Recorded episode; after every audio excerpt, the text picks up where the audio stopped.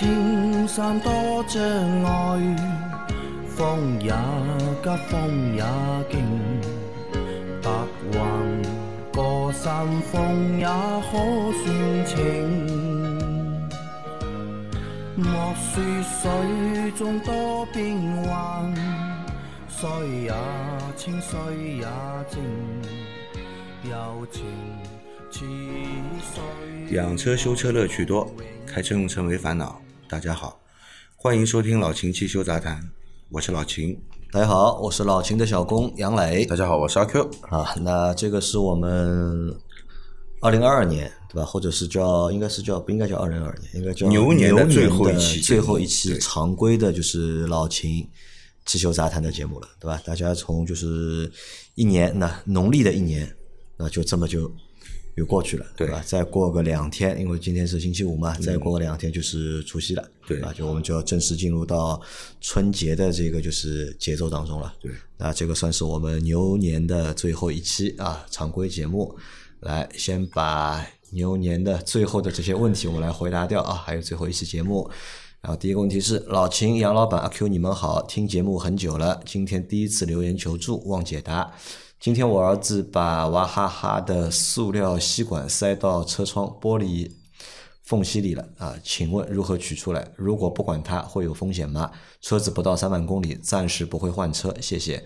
另外吐槽一下，一九款雷凌低速时油门稍微一松，车子就一冲一冲的，只能赶紧轻轻踩刹车，毫无顺滑感啊。来了一个头疼的问题啊，小朋友把吸管对吧塞到那个玻璃泥槽里面去了，对吧？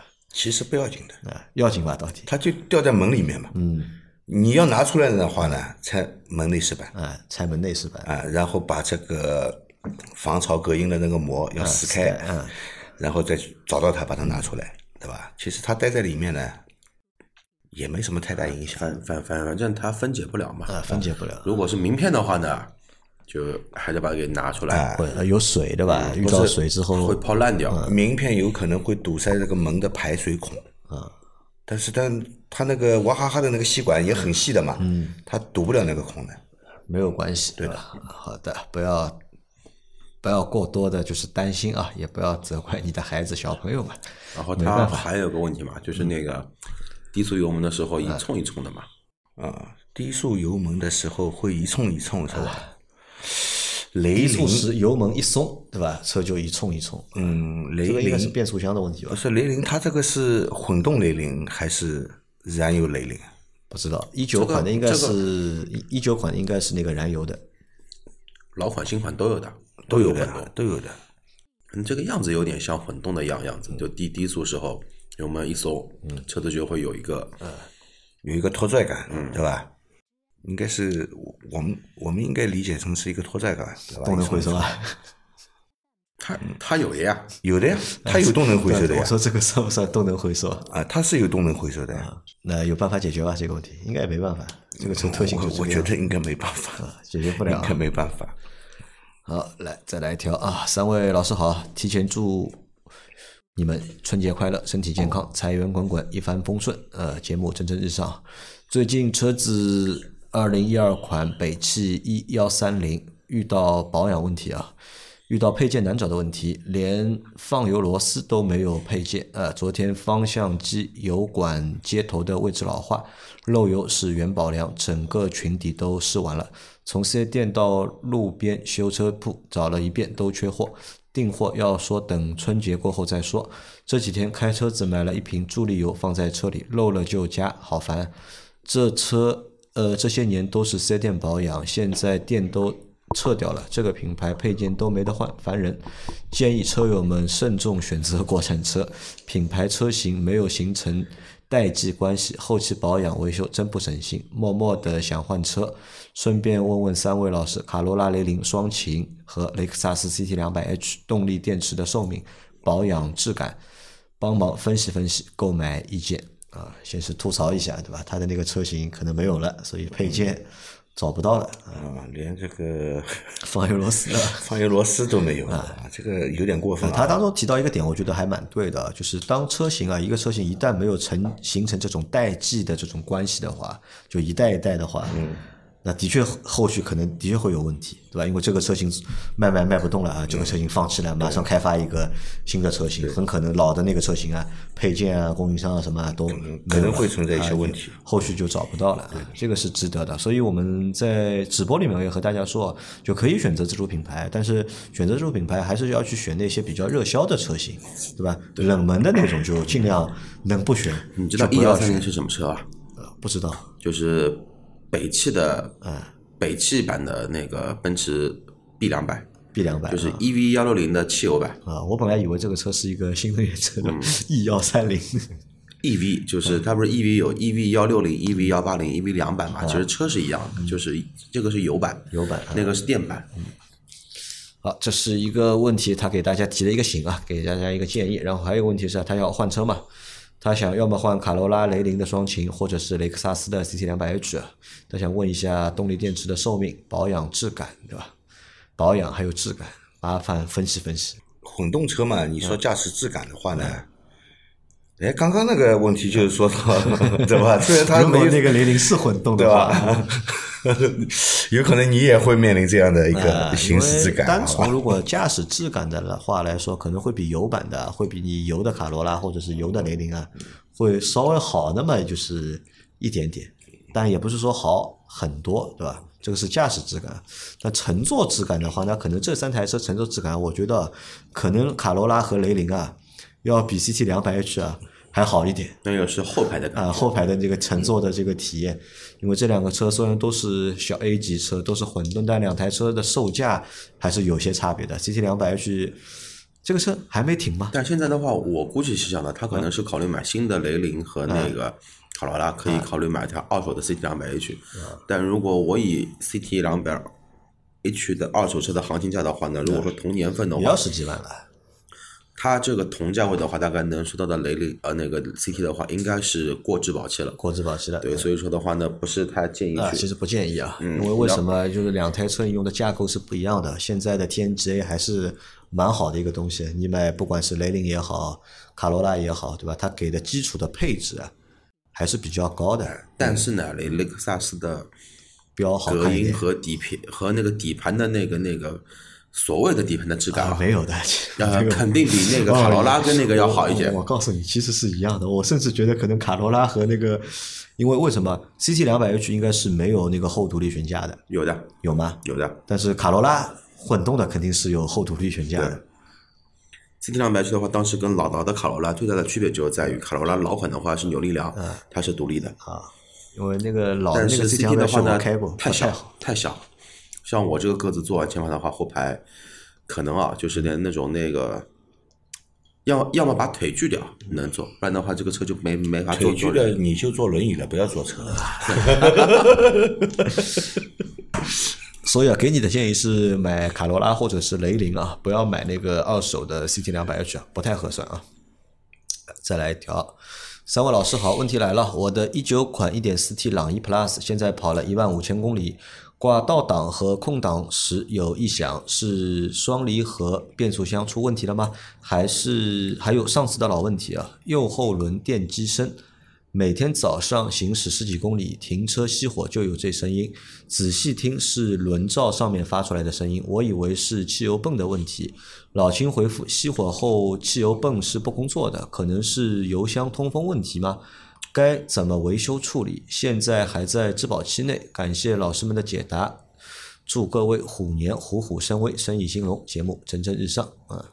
两个问题啊，行驶了一万五千公里，挂倒档和空档时有异响，双离合变速器啊是这样的，它是一个干式双离合变速器啊。双离这个干式双离合变速器，其实它这个结构上大概是分为什么啊？这个一个变速箱上面分机电部分和那个机械齿轮部分。嗯，它的机械齿轮部分其实你可以把它想象成就是一个手动变速箱。嗯，对吧？只是靠机电。机电部分去工作，推动活塞，再推动拨叉，让它去完成这个换挡完完成这个换挡这样一个工作啊。同时，这个离合器这个操作部分也是由机电通过活塞嗯来完成的这样一个工作，对吧？那么手动变速箱，你挂倒档，嗯，咔一下声音常见吧？好蛮多的。哎，对的，所以这个 没声音就不对，没声音就没没挂到档里面没声音是没去进档对的。所以说，这个你在做这个倒档和空档切换的时候啊，能听到那么一下轻微的一个机机械的上上面的声音，其实是正常的，你啊，其实是正常的，你不用过多的担心的。正常的。嗯好的啊，那然后还有问题啊，他说他的那个车的呃右后轮有声音啊，还是右后轮有声音？嗯，所以右后轮这个部位嘛，对吧？右后轮这个部位右后轮这个部位，对你熄火以后，汽油泵肯定是不工作的啊。你熄火以后，汽油泵还在工作的话，这个出问题了，对吧？出大问题了。会是他手刹自动拉紧的那个声音吧？滋一下，但那个一下子就结束了，应该啊而且你还没下车，这个你还没下车，他就完成这。这个动作了，不可能等你下车跑到车后面他才，这个太智能了。你来了我才做给你看，这个这这个车要有多聪明啊！那么你说是不是油箱通风的声音？倒有可能，嗯，倒有这个可能。但我觉得这个问题还是回四 S 店吧，他还在质保呢。对的，呃，让四 S 店去研究一下到底是什么情况，嗯，哦，而且你今年最后一年质保，赶紧去。赶紧去啊。如果是油箱通风的声音呢，我们检查哪些部位呢？一个是检查这个油箱的通风管道有没有变形被压扁掉，第二个呢就是检查一下你的这个碳罐啊，碳罐里面是不是进了汽油了，造成里面的活性炭啊，它那个结块了，板结住了，对吧？通风不好，嗯，都有可能啊，就大概就是这两个部位你去检查一下，嗯啊。好的啊，来再来一条是三位老师啊，提前祝你们虎年大吉大利，节目虎虎生威。我的问题是，我的雨刮器如何调整到图二的位置？经常听你们节目，也想动动手，请大师指点一下，谢谢。嗯，老秦有看到那个图吗？我看到那个图片了，它那个雨刮片雨刮雨刮片没有回到这个最下面的一个正常的位置，翘在上面，竖在上面。啊，翘在上面呢，其实是什么呢？就是你把这个雨刮臂这一侧的雨刮臂啊，这个螺帽松掉，松掉以后，螺帽拿下来，把整个雨刮臂拿下来，嗯，拿下来以后对准位置装上去，再锁紧螺帽就好了。就重新拆装一次。嗯，对，它有可能是螺帽松掉，里面那个花键跳齿。那这个自己动手应该没问题吧？呃，要小心了，嗯，这个要小心的。有什么隐患吗先说呃，这个如果如果动手能力没那么强的话，建议你找个修理工去调整一下，花不了多少钱。因为这个自己动手，万一产生后果的话呢，就是前挡风玻璃碎掉。啊，你就指那个对吧？就搬起来的东西，如果没弄好的话，你现在放下去、弹下去的话，不是放下去弹下去，你这个拧这个螺丝，一般这个螺丝是很紧的。嗯。啊，你如果用那个套筒去拧的时候打滑，有可能就会敲击到你的前挡风玻璃。啊。这个前挡风玻玻璃被这个铁的扳手敲击呢，多数是要被干掉的。啊，好的啊，这个小心啊。三位好，宝马八 AT 之前听节目，等红绿灯最好挂 N 档。如果开启了发动机启停，等红绿灯时自动熄火，是不是可以停在 D 档？因为我发现一旦自动启停状态下挂 D 档等红灯时会熄火，我要是切到 N 档，发动机就会再次启动啊。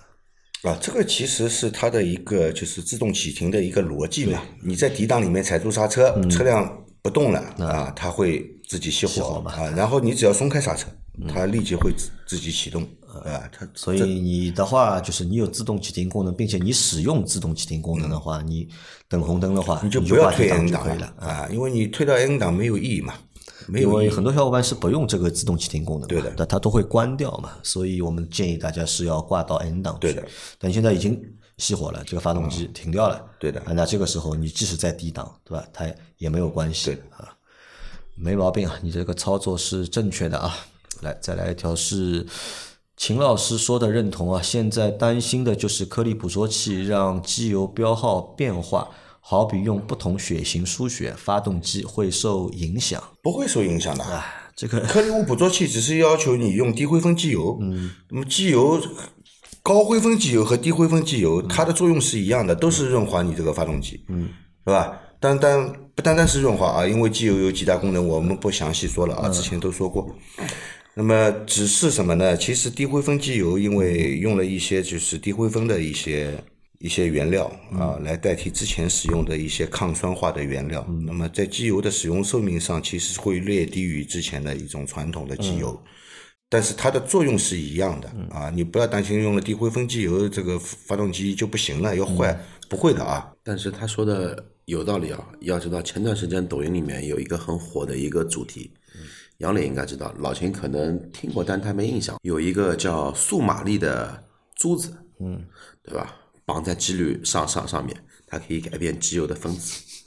然后 把那个珠子呢绑在什么呢？绑在那个进进进气管上面，它可以改变进气的分子空气。的分子也改掉了，然后把那个珠子呢绑在头颈里面，啊，可以帮你那个治疗血栓、活血化，瘀。对吧？这么神奇的东西啊！对的，只卖两千块钱。不是这么神奇的地东西，怎么会在地球上出现呢？关键就是什么呢？速马力这个品品牌其实是老这个老秦肯定知道，是一个赛用的机油品品牌。嗯，结果这个机油品牌在中国躺枪了。哎，就然后很多人在他的淘宝上上上上面在在在问我要买那个珠子，然后速马力说我们只卖机油，我们没有珠子。啊，然后我还在想啊，这个小伙伴提这个问题啊，我觉得还有个原因啊，还有个原因是什么呢？就是关于大家目前很多的用户啊，对颗粒捕捉器这个东西啊，还是过于敏感了，嗯，或者是过于的担心，因为我们在做直播的最近直播的过程当中啊，被问到很多嘛，对吧？都在问这个颗粒捕捉器到底怎么样，怎么样，怎么样？好像就是有这个东西啊，你这个车啊会坏的概率啊，或者会出问题的概率啊，会高个百分之多少？啊，其实大家不用去担心这个颗粒捕捉器啊，这不是什么新东西啊。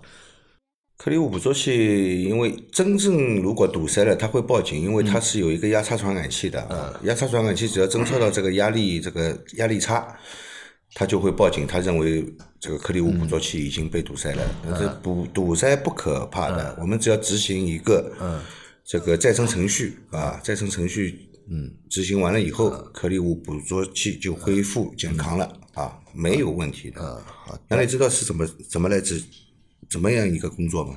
不知道，他是要用电脑，嗯，接入这个 OBD 的接口，嗯，然后执行这个颗粒物捕捉器的再生，嗯，再生程序的，执行的时间差不多在二十分钟左右，呃，就通过整个一个流程，就通过电脑去开对，启这个程序，整个一个流程大概是在二十分钟左右。它是发动机首先是一个高怠速、非常高的怠速的情况下在工作，因为要执行这个程序嘛。嗯。发动机的怠速基本上是在两千八百转以上。嗯。然后这个会会拼命的往发动机里面喷油。这个油为什么要拼命的喷？它不让它在发动机燃烧室里面完全燃烧。它要让它到颗粒物捕捉器那里去燃烧，然后整个颗粒物捕捉器那一段会烧的血红，非常的红。我看它这个颜色啊，因为三百度是暗红，嗯，对吧？我们知道金属这个加温到三百度它是暗红，它这种明亮的红，我觉得至少在五六百度，五六百度，六百度应该有的。也也就是一个外壳温度，如果内部的话，温度会更高。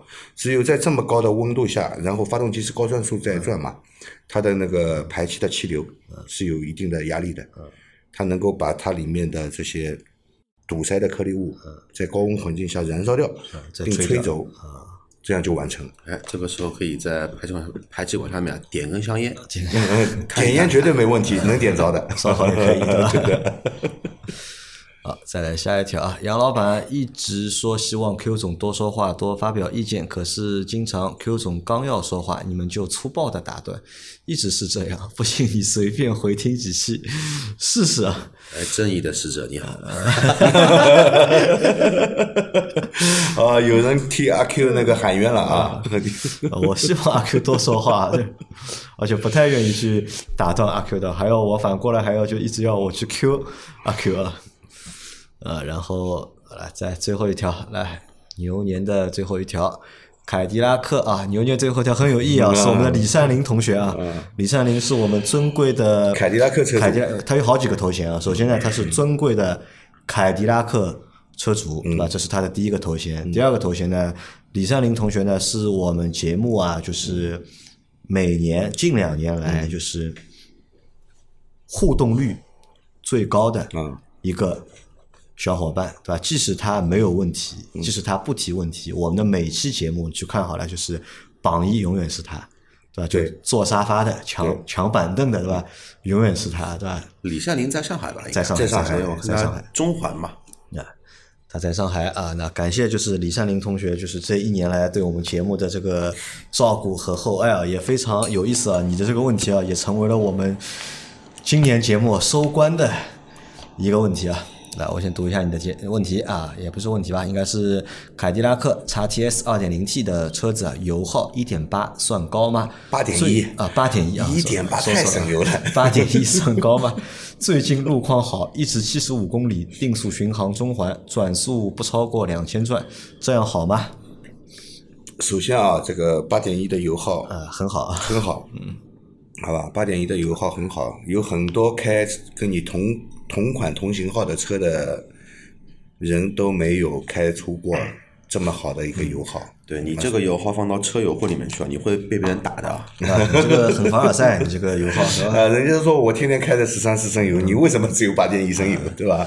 这可能和什么？这个可能和李善林同学的这个性格是有关的。因为我和李善林大概我们接触了好几年了，已经，我们接触了至少有大概三四年了吧。就是三四年前就和他接触过，就是从我和他的就几次的这个接触的过程当中，我对他的认知是什么呢？他其实是一位假的凯迪拉克车主，嗯他肯定对洗浴中心这件事情是他没有兴趣的，所以心态啊肯定很好的一个人。我觉得也是这样的。所以呢，他不是那种急后拉后的，对吧？要急着往洗浴中心开的，啊，所以你这个车的油耗呢，我觉得肯定不会高，哦，那证明一点，更高端了。更高端，洗浴中心是面向大众老百姓的，那肯定去的是一些 VIP 的这种定制。更高端的。啊，你这个油耗不算高啊，是蛮好的一个油耗啊。那当然，你这个油耗也得益于什么呢？是你的这个工况比较好，对吧？一直七十五公里就是巡航，你看它还不只只开七十五，它不开八十、对它也不会压着限速跑，啊，对对吧？正常情况下，如果路况好的话，中环我肯定是超过八十的。嗯，哎，它只是压着七十五啊，保持在两千转左右。哎，四月一号之后，不知道这个七十五在中环上面算快还是算慢？肯定算慢了呀。算了一下，四月一号之后的话，可以开到九十九十四还九十六，嗯，然后不算于什么的，它就是不处罚的一个啊不处罚范围嘛。啊，那你这个油耗是 OK 的啊。好了，那我们牛年对吧？牛年就这么结束了，好吧？那最后啊，就虎是虎生威吧。啊，虎虎生威。最后还是给大家先给大家拜个早年吧，先，好吧？祝大家在新的一年里面，或者在虎年里面，对吧？就像前面很多小伙伴给我们的祝福一样，对吧？也希望大家在虎年里面，对吧？万事顺利。啊，万事顺利，对吧？万事如意，身体健康，对吧？虎虎生威，对吧？虎还有什么形容词？虎头虎脑是吧？算虎天虎地，虎天虎地，还有没有和虎有关的好的这种形容词？一呼百应。呃一呼百应，好吧，那么就这么结束了吧？啊，好的我们节目反正还会继续嘛，嗯吧？今年反正就这个样子了，那希望大家明年会更好，我们会更好，大家也会更好。好，那感谢大家一年的陪伴，我们虎年再见。